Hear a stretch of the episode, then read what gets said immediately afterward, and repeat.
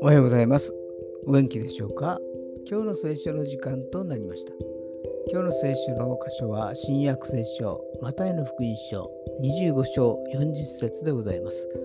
マタイの福音書25章40節でございます。お読みいたします。誠にあなた方に言います。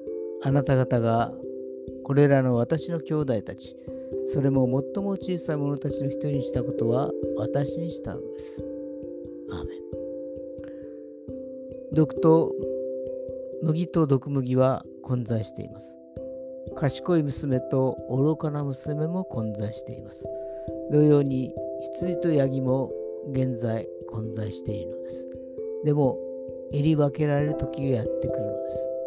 麦と毒麦は収穫の時に、賢い娘と愚かな娘は花婿が来た時に、そしてヤギと羊は最後の審判の時にえり分けられるのです。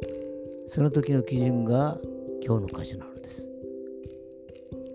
今日も死の道を進むことができますように。